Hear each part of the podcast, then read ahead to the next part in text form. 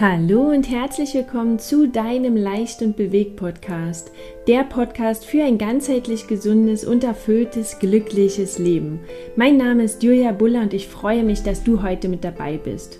Mit dem Podcast möchte ich dich inspirieren, motivieren und aufzeigen, welche Vielfalt die ganzheitliche Gesundheit innehat. Denn nicht nur gesunde Ernährung und Sport sind wichtig für dein Wohlbefinden, sondern auch Themen wie die innere Einstellung zu sich selbst und seinem Umfeld sind maßgeblich für einen erfüllten, glücklichen Alltag. Dazu findest du in diesem Podcast eine Vielzahl von Interviews mit tollen, inspirierenden Menschen. Auch auf meinem Instagram-Kanal oder meiner Facebook- oder Internetseite Leicht und Bewegt erfährst du noch mehr zu den Themen der ganzheitlichen Gesundheit wie Ernährung, Sport und Entspannung. Unter anderem werden Frauen von mir in einem acht Wochen Online-Programm dabei unterstützt, ihre Lebensqualität auf ein höheres Level zu heben. Sie werden von mir mit Hilfe von Mindset-Arbeit, Entspannungstechniken, Sport und gesunder Ernährung begleitet, die beste Version von sich selbst zu werden. Wenn auch du jetzt Interesse hast, deinen Alltag mehr Struktur zu geben und dich im Körper und Geist wieder völlig wohl und fit zu fühlen, dann melde dich gern bei mir. Die Links und mehr Infos findest du in den Show Notes. Heute möchte ich dir aber eine super sympathische Frau vorstellen, die mit vielen beruflichen Erfahrungen, persönlichen Beobachtungen und einer feinen Achtsamkeit das Thema Frauen dürfen sich mehr trauen als Herzensthema für sich entdeckt hat. Und zwar ist das die liebe Annegret Gerke. Annegret lebt in Berlin und ist Mama von zwei Kindern. In ihrer Freizeit schwimmt und tanzt sie sehr gern und liebt die Fotografie. Ihre Kindheit ist sie bescheiden und visionär mit ihren zwei Geschwistern in Berlin aufgewachsen. Annegret ist die letzten Jahre als Führungskraft in einem mittelgroßen Unternehmen tätig gewesen. Sie ist von Beruf Erlebnis- und Sozialpädagogin mit dem Schwerpunkt Coaching für Jugendliche, Begleitung in dem Beruf. Diesen Bereich führte sie im Tandem und hatte die Leitung für mehr als 40 Mitarbeitenden in sechs verschiedenen Projekten zu leisten. Als sie damals die Stelle angenommen hat, wurde diese im Top-Sharing ausgeschrieben. Was bedeutet jetzt aber Top-Sharing und was hat das mit Mut und Verhandlungsgeschick der Frau zu tun? Welche Rolle spielt die Frau und welche der Mann? Und warum Mann und Frau Dinge für sich ändern darf, um eine Win-Win-Situation zu erschaffen und die Lebensqualität zu steigern? Darum soll es in dem heutigen Interview gehen. Ich freue mich sehr, dieses inspirierende Interview mit dir teilen zu dürfen. Viel Freude beim Zuhören. Hallo liebe Annegret, schön, dass du da bist. Hallo Jule.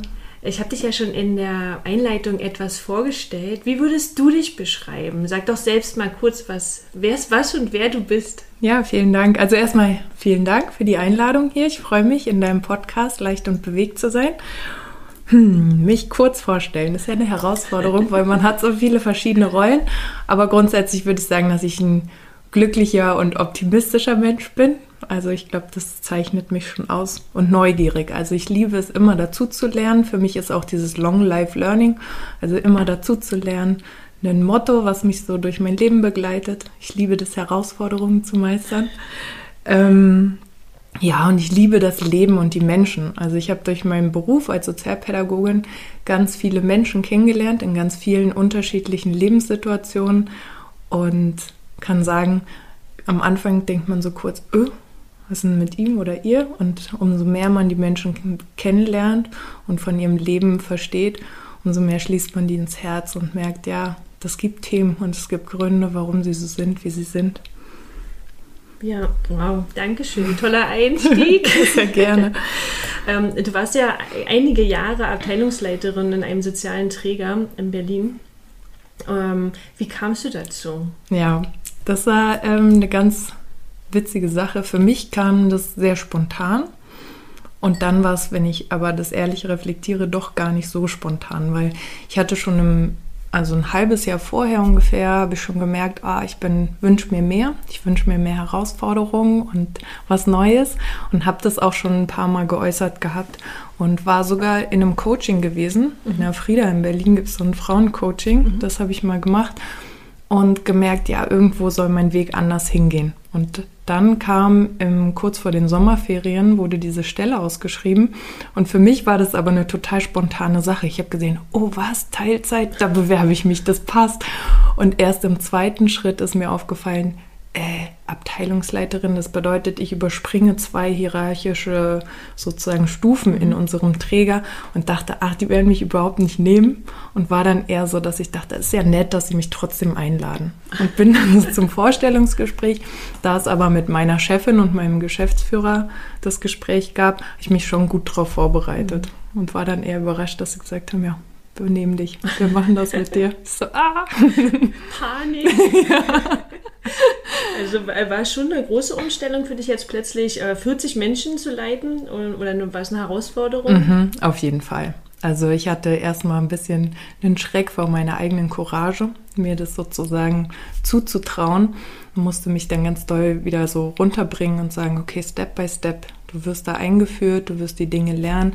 Man hat eben als Abteilungsleitung nicht nur die Personalverantwortung, mhm. sondern ja auch die Fachverantwortung für die Projekte. Also insgesamt hatte ich sechs verschiedene Projekte und eben auch die Finanzverantwortung. Und gerade die Finanzen, also ich bin, komme nicht aus einem betriebswirtschaftlichen oder kaufmännischen Hintergrund, sondern bin halt wirklich Sozialpädagogin.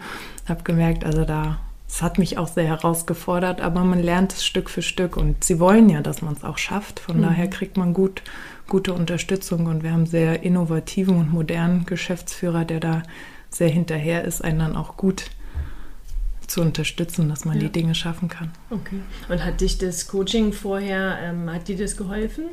Mm, das hat mir geholfen, mich zu sortieren ganz, ganz doll und auch nochmal so ein Feedback zu bekommen von einer neutralen Seite, die keine sozusagen Erwartungen, also ich sage immer, wenn man so im Familienkreis ist, dann haben die oft so selber Erwartungen oder Vorstellungen oder projizieren viel mhm. auf einen.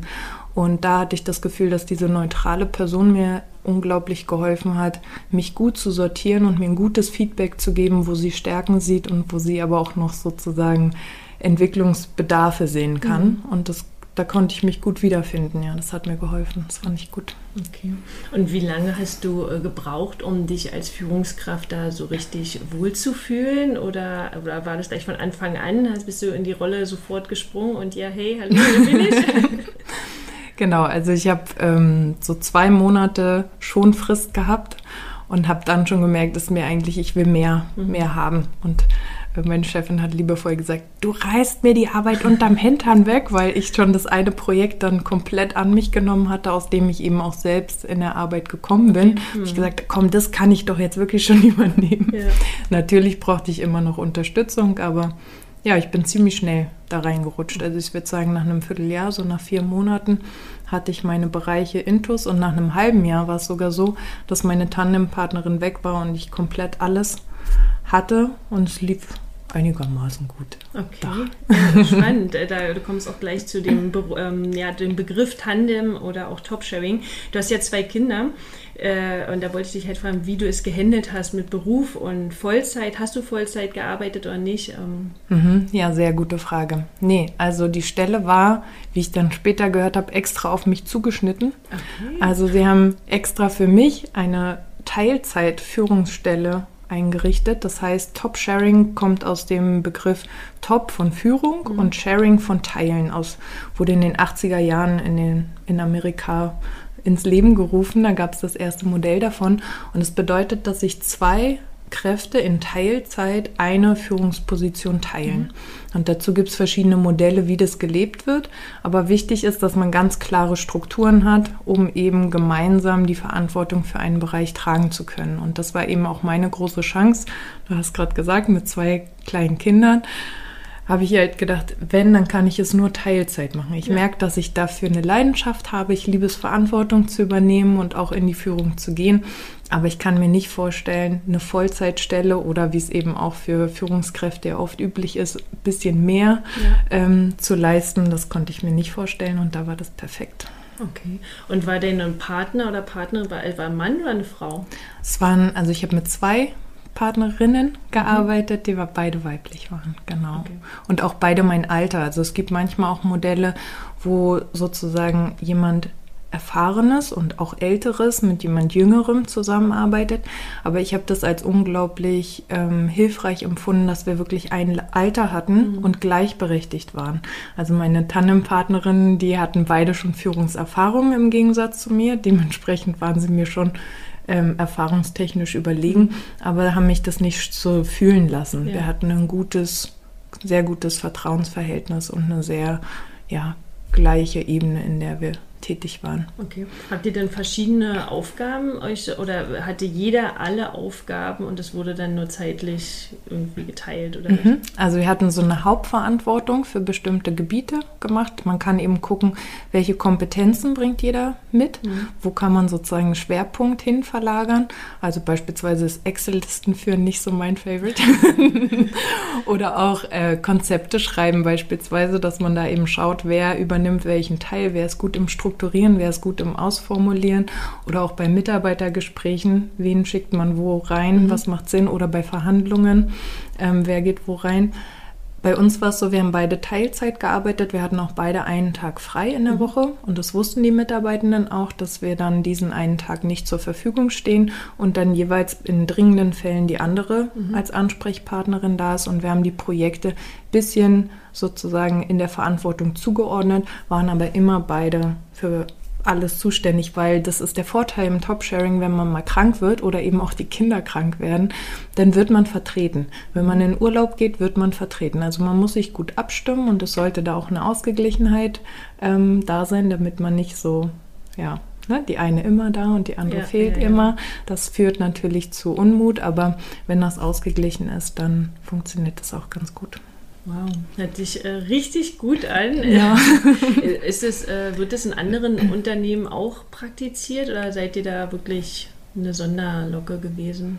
Also es gibt schon immer mehr jetzt in Deutschland, die das anbieten, aber es ist noch sehr unbekannt. Also ich habe letztens eine Studie gelesen, da wurde berichtet, dass die meisten dieses Modell gar nicht kennen. Und dass es gerade jetzt, wo man sich auch mehr Frauen in den Führungspositionen wünscht, ein sehr zukunftsträchtiges Modell ist, weil man einfach dadurch viel mehr Frauen auch schneller erreichen kann. Mhm. Also beispielsweise jemand kommt aus der Elternzeit wieder, kann sich viel besser vorstellen, in einer Teilzeitstelle tätig zu werden, als gleich voll ähm, tätig zu sein und dann trotzdem die Verantwortung zu übernehmen. Ja. Und das ist eben bei uns im Träger auch so, dass man unabhängig, ob man Vollzeit oder Teilzeit tätig ist, immer auch eine Verantwortungsposition übernehmen kann. Und ist es auch so, dass man, dass Männer auch in dieses Top-Sharing Arbeit, äh, in den Top-Sharing arbeiten können? Genau. Also Umfragen zufolge ist es wohl so, dass sich zwischen 30 und 40-Jährige gleichwertig, egal ob Frau oder Mann, mhm. dieses Modell vorstellen können. In der Praxis ist es so, dass viel mehr Frauen, 90 Prozent Frauen, diese Tätigkeit zurzeit übernehmen. Mhm. Ich glaube auch, dass es viel damit zu tun hat, weil man muss unglaublich hohe Sozialkompetenz und Kommunikationsfähigkeit haben, um das leisten zu können, mhm. um sich gut die Dinge zu übergeben, diese Loyalität zu leben, nicht gegeneinander, gerade ja. auch nach oben, sondern geschlossen aufzutreten, weil Mitarbeiter, das ist ein bisschen wie eine Vater- und Mutterbeziehung zu Kindern, die suchen sich ja auch immer den, wo sie denken, dass sie jetzt am besten mit ihren Anliegen durchkommen ja. und da wirklich so ein Standing zu haben und eine Loyalität, dazu gehört schon einiges. Aber es machen auch viele Männer. Also gerade dadurch, dass die Work-Life-Balance immer wichtiger wird und gerade für die jüngere Generation, die jetzt ähm, an den Start ja. geht, die da die Priorität nochmal anders gesetzt hat, da gibt es auch viele Männer, die das Modell leben ja. und gut finden. Ja, cool. Und ich hatte ja auch in der, Leitung schon äh, in der Einleitung schon davon gesprochen, dass, dass du das als Herzensthema hast, dass sich Frauen mehr trauen wollen. ähm, du bist ja vor allem wahrscheinlich in der Leitungsfunktion auch damit auch immer mehr in Berührung gekommen. Wie, wie, wie, kam's, wie, wie kam das dazu? Wie hat sich das geäußert, dass das so ein bisschen dein Herzensthema ist? Genau, also erstmal finde ich generell, dass in der sozialen Arbeit oder auch in pflegerischen Tätigkeiten sind halt hauptsächlich Frauen beschäftigt. Und ich habe wirklich so tolle Frauen erlebt, so kluge Frauen auch, die sich so wenig zugetraut haben, wo ich dachte, macht doch einfach, traut euch. Und dieses, was ich oft merke, ist, Menschen warten, bis sie so perfekt sind. Und mhm. erst dann denken sie, starten zu können. Egal, ob es darum geht, eine Position anzunehmen oder ein Kind zu bekommen oder was auch immer. Es verschiebt sich so tendenziell immer alles so nach hinten. Und ich traue es halt vielen schon viel eher zu, loszugehen und das auch klar zu äußern, dass sie ja sich da verwirklichen können und sich auch wirklich gut einbringen können. Also wir haben wirklich Potenziale bei uns. Hast du, ähm, du hast ja auch gesprochen im Vorfeld mit mir, dass du, dass dir das auch vor allem in den Team-Meetings so aufgefallen ist, ne? mhm. dass ich, äh, weil du hast ja, es sind ja in deiner Berufsgruppe auch viele Frauen und trotzdem ist dir in den Team-Meetings äh, jetzt was aufgefallen? Genau, dass Frauen eigentlich total viel reden, aber sich immer wieder Herausforderungen haben, sich zu präsentieren. Mhm. Also wirklich dieses auf die Bühne gehen, so nenne ich das jetzt mal, ja. sich zu zeigen und ihre Ideen einzubringen. Und ich habe das Gefühl, das hat viel mit ähm, ja, Unsicherheiten zu tun. Und ich habe mal überlegt, woran könnte das liegen, dass gerade Frauen, die sonst haben wir auch gesprochen, genau. ne? die ja. ja. sonst so sehr kommunikativ sind. Und ich glaube, es hat auch viel mit unseren Werten, die wir so in der Kindheit mitbekommen mhm. zu tun, weil wir merken das in der Jugendarbeit, also jetzt mal ein ganz praktisches ja. Beispiel, dass wir viele Jungs in den Projekten haben und die Mädchen, die wir drin haben, die kommen dann, wenn sie richtig zerstört sind. Mhm. Also wir merken immer wieder, auch wenn psychische Probleme sind, wenn ähm, ja einfach multiple Problemlagen haben sie ja, also da kommen immer ganz viele Dinge zusammen. Wenn sie da sind, dann fallen sie erst auf, wenn es so richtig akut ist. Mhm. Dann sind sie schon magersüchtig, dann sind sie schon Borderliner, dann sind sie schon fast zerstört. Mhm. Und ich merke, Frauen haben so eine unglaublich hohe Anpassung. Und das jetzt ganz runtergebrochen, ja. auch im Alltag merke ich, dass Frauen sich immer versuchen, so anzupassen an das, was gerade da ist. Und ich wünsche mir, dass die noch mehr losgehen, sich zu zeigen und ja, mutiger sind. Ja. ja, so wie du, äh, weil ähm, bei dir ist es ja irgendwie auch anders, weil du hast ja eine Leitungsfunktion genommen und du hast dich ja getraut. Wie, wie bist du dazu gekommen? Warum traust du dich mehr vielleicht als alle anderen, mhm. als viele andere? Ja, gute Frage. also, ich hole mal ein bisschen aus. Ich habe, ähm, als ich zwei Jahre alt war, einen sehr, sehr schweren Unfall gehabt ich habe mir so heißes Wasser über den Oberkörper mhm. gegossen mhm. und war sehr lange im Krankenhaus und die Ärzte haben gesagt, ich schaffe das nicht. Und ich habe immer das Gefühl, wenn so heftige Krisen sind, und das war auf jeden Fall für mich sehr, sehr heftig, weil ich war lange im Krankenhaus und damals war es auch so, dass die Eltern nur mal zu Besuch kommen konnten, aber man war da auch hauptsächlich allein und ähm, bin wohl auch vor Schmerz in Ohnmacht gefallen. Also es muss schon sehr heftig gewesen sein. Und da habe ich das Gefühl, da gibt es so zwei verschiedene Menschentypen, je nachdem, aus welcher Brille man so schaut. Es mhm. gibt einmal den, der dieses Trauma mit sich trägt und in seinem Selbstmitleid zerfließt. Und es gibt den, der sagt, boah, ich habe es überlebt und jetzt will ich aber leben. Und ja, jetzt soll es losgehen. Ich kämpfe mich durch alles durch. Ich habe das überlebt. So nach dem Motto, ja, ich ja. Äh, schaffe auch anderes. Und ich habe eine ganz tolle Mama, die mich da auch immer unterstützt hat. Und klar, jeder kann sich das vorstellen. Bei mir ging das über die Brust. Also mein Oberkörper hat eine große Narbe. Das macht was, gerade in der Pubertät, wenn man dann auch so zur Frau wird. Und meine Mutter hat sich auch mit Persönlichkeitsentwicklung beschäftigt, als ich so in dem Alter war. Und zum Beispiel haben wir noch heute so ein ähm, am Spiegel so ein Klebchen, wo steht, ich gefalle mir. Und natürlich habe ich mir nicht jeden Tag gefallen, aber mein Kopf hat trotzdem diesen Satz immer gedacht. Und du kennst das ja selbst auch. Diese Mindset-Arbeit ja. ist so unglaublich wichtig, nicht so in dem zu vergehen, was man Schlimmes erlebt hat oder was nicht so perfekt an einem mhm. ist, sondern immer wieder so darin zurückzukommen, zu sagen, ja, oder vielleicht trotzdem gerade. Das auch als Chance zu sehen, mhm. ja, daran, sich daran oder sich zu entwickeln, irgendwie durch genau. diese Sachen, ja. ja. Ähm, da komme ich auch gleich zur nächsten Frage. Was, was glaubst du denn, wie man andere Frauen motivieren kann, sich mehr zu trauen oder mehr aus sich herauszukommen? Mhm. Also ich glaube, das Hauptrezept ist wirklich immer wieder in ganz kleinen Schritten sich zu erproben, weil ich denke gerade auch dieses Verhandeln und für sich einstehen, für seine Bedürfnisse einzustehen, das ist ja nicht nur im Job wichtig. Mhm sondern wir sehen das in der Beziehung, in der Erziehung, aber selbst im Freundeskreis. Das fängt schon da an, wo soll die Reise hingehen, wirklich ehrlich zu gucken, worum geht's mir. Ich merke immer wieder, dass so viel Energie drauf geht, weil manche nicht wissen, was sie wollen, aber dann doch unzufrieden sind. Mhm. Und wenn man für sich ganz klar klärt, was möchte ich wirklich, was sind meine Bedürfnisse und die auch äußern kann, dann wird's für alle Beteiligten so viel einfacher miteinander. Ja. Hast du da äh, so, also noch mehr Handwerkszeug, was du uns da mitgeben kannst? Oder unseren Zuhörern oder so einen kleinen Tipp? Oder hier, ähm, ich würde das gerne machen. Äh, wie mache ich das denn jetzt? Das hört sich immer so einfach an für mm. die Zuhörer, äh, weil du es so lebst, aber wir es so leben, dass wir da rausgehen können. Ähm, und sie sagen sich aber, ja, okay, aber wie mache ich das jetzt? Ja. Also das Erste, was du schon anbietest, was ich total großartig finde, sind diese Affirmationen. Mhm. Also sich wirklich positive Sätze formulieren und sich auch in der Wohnung so Marker zu setzen. Ich habe jetzt diesen Beispiel mit dem Aufkleber mhm. am Spiegel, aber man kann auch an der Toilette was anbringen oder sich einfach nur einen roten Punkt am Kühlschrank ankleben, der ihn immer wieder erinnert zu sagen, ich bin gut so wie ich bin. Mhm. Einfach dieses sich wirklich in sich zurück zu erden. Das ist so eins, was ich denke. Und ähm, ja, dieses in sich reinspüren. Was möchte ich? Wie kann ich vielleicht auch meine Arbeitssituation noch verbessern? Was kann ich noch für mich rausholen? Und dann habe ich noch eine ganz praktische Übung. Ja. Also wenn du jetzt gerade zuhörst, liebe Zuhörerin, lieber Zuhörer, dann und du sitzt nicht im Auto, dann äh, wäre es wirklich ungünstig. Aber ansonsten einfach mal die Füße ganz glatt auf den Boden stellen und sich sozusagen zu visualisieren, dass man so Wurzeln hat, die einen im Boden verankern. So schulterbreit aufstellen und dann einfach diese Kraft spüren, dieses Getragensein von der Erde. Und das zweite ist, wie so eine Marionette, sich vorzustellen, dass hier aus dem höchsten Punkt vom Kopf so ein Faden kommt, der einen so ganz hoch aufzieht. Und wer möchte, kann sich auch noch mit einem Krönchen schmücken.